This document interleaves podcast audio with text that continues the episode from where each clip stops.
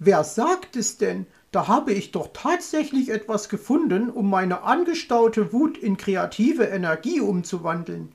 Mussten es denn ausgerechnet die Skier für meine Skischüler aus dem Zauberwald sein?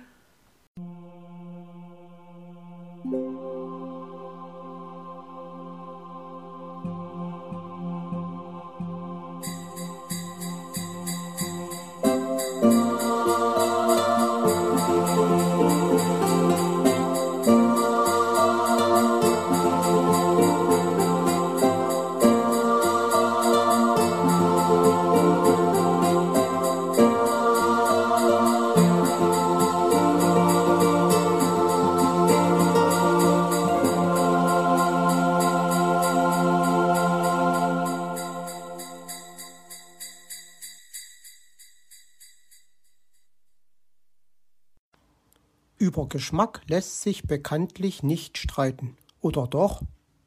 Frau Elster war angefressen. Wie einen Eindringling hatte man sie behandelt und einfach aus der Werkstatt geworfen. Das würden die drei besserwisserischen Handwerker schon noch bereuen, wenn sie ihren Rat einfach missachteten. Aber irgendwie musste sie sich von ihrer Wut ablenken. Was lag da näher, als in Herrn Fuchs Schuppen nach ihrem Weihnachtsgeschenk zu suchen?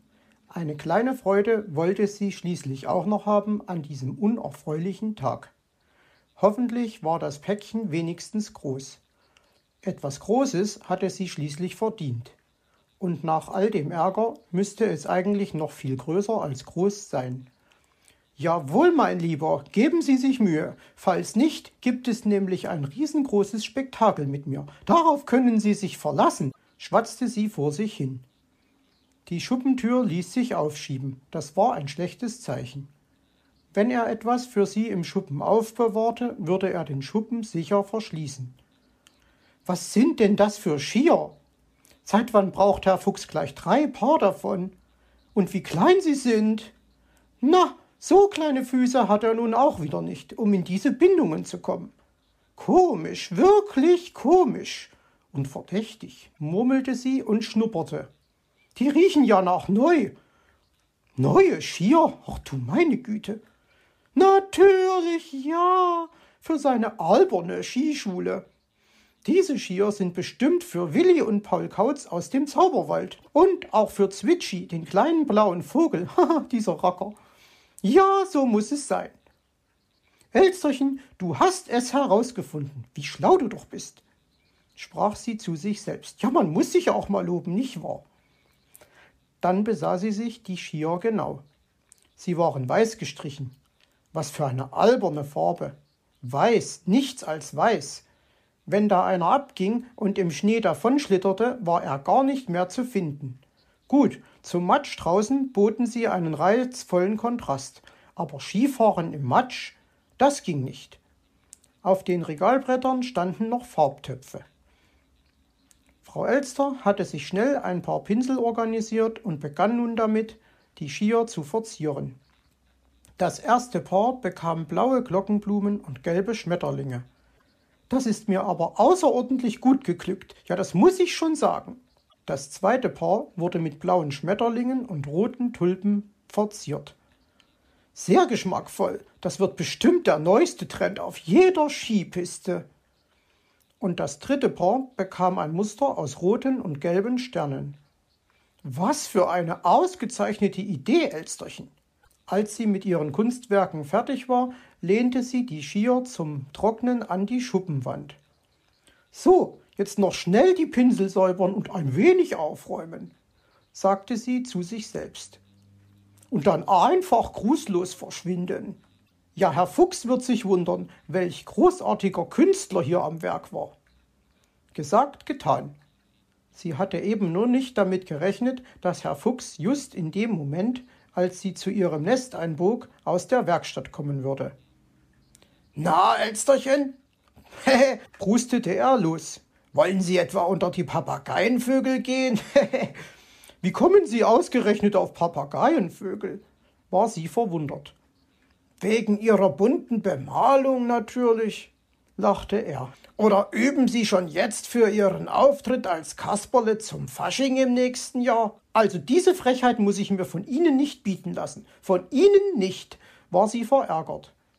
Aber Frau Elster, was kann denn ich dafür, wenn Sie hier so bunt bekleckst durch unseren Märchenwald spazieren? verteidigte er sich und sie sah an sich hinunter. Erschrocken fuhr sie zusammen. Sie sah ja aus wie ein wandelnder Farbkasten. Ach, Herr Jemine, Herr Fuchs, sagen Sie mal, wissen Sie, ob sich Ihre Farbe wieder aus meinen Federn herauswaschen lässt? fragte sie ängstlich. Sie konnte ja schließlich nicht immer so bunt bemalt herumlaufen. Meine Farbe? Aber Elsterchen, wieso meine Farbe? Weil, äh, na ja, äh, sie verstummte. Sollte sie ihm das jetzt wirklich erklären? Lieber nicht. Sagte ich Ihre Farbe? Entschuldigen Sie, ich meinte natürlich diese, äh, ja, ich meinte diese Farbe. Hm, na ja, stotterte sie. Kommen Sie mal mit zu mir, sagte er. Ich glaube, wir haben da eine Kleinigkeit zu besprechen. Und dann helfe ich Ihnen, die bunten Tupfen wieder loszuwerden. Obwohl, eigentlich gefallen Sie mir ganz gut. Sie bunter Vogel, Sie, schmunzelte er. Das Schmunzeln gefror ihm auf dem Gesicht, als er die Skier betrachtete. Ach du dicker Tannenzapfen! Huch, Elsterchen, was ist Ihnen denn da eingefallen? Blumen und Schmetterlinge auf Skiern? war er empört.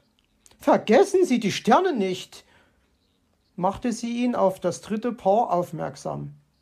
Ja, wieder, Pfundzeisig, die Sterne sind nicht viel besser. Och nein, zum Kuckuck nochmal, wie kriege ich das Zeug da bloß wieder runter? Am besten, ich überpinsle es mit weißer Farbe. Ja, Füchslein, hoffentlich kommt es nicht wieder drunter durch.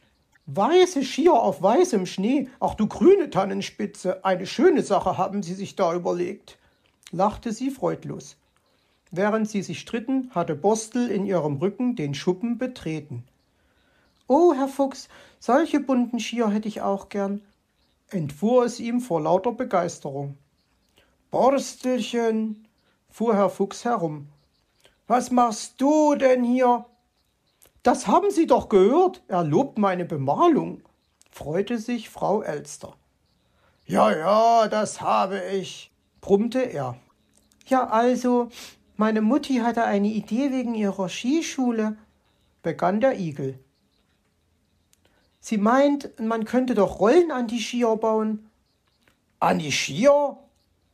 Ja, das könnte gehen, murmelte Herr Fuchs. Aber weißt du, dafür ist es schon ein bisschen spät, mein Kleiner.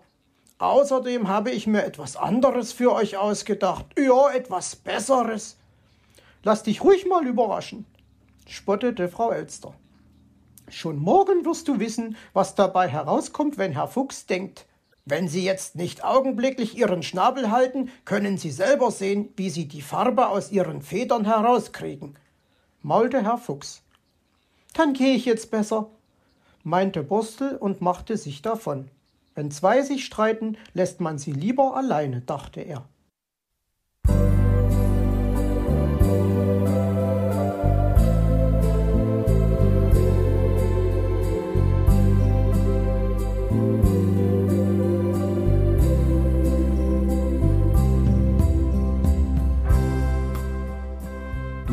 Hörtest eine Audioproduktion von Blinzeln Media, zu finden im Internet auf www.blindzellen.org. Blinzeln schreibt man in unserem Fall immer mit einem D in der Mitte. Wenn du uns gerne kontaktieren möchtest, so geht das einerseits per E-Mail an podcast.blindzellen.org oder du verwendest dafür unser Kontaktformular auf unserer Homepage direkt zu finden unter kontakt.blindzellen.org. Wenn du uns einen Audiobeitrag für die Sendung zukommen lassen möchtest, dann benutze doch hierfür am einfachsten unseren Podcast Anrufbeantworter. Den erreichst du im deutschen Festnetz unter der Telefonnummer 05165 439 461. Und wenn du aus dem Ausland anrufst, dann ersetze einfach die vorangegangene 0 gegen die Ländervorwahl für Deutschland. Das ist die 0049. Wir freuen uns über Lob, Kritik, eine Rezension oder Bewertung unserer Audioproduktion dort, wo du sie gehört hast. Konnten wir dich hiermit gut unterhalten und informieren? Du findest bei Blinzeln zahlreiche weitere Audioproduktionen aus allen Bereichen und zu allen Themen. Entweder bei uns auf der Homepage www.blinzeln.org oder dort, wo es Podcasts gibt.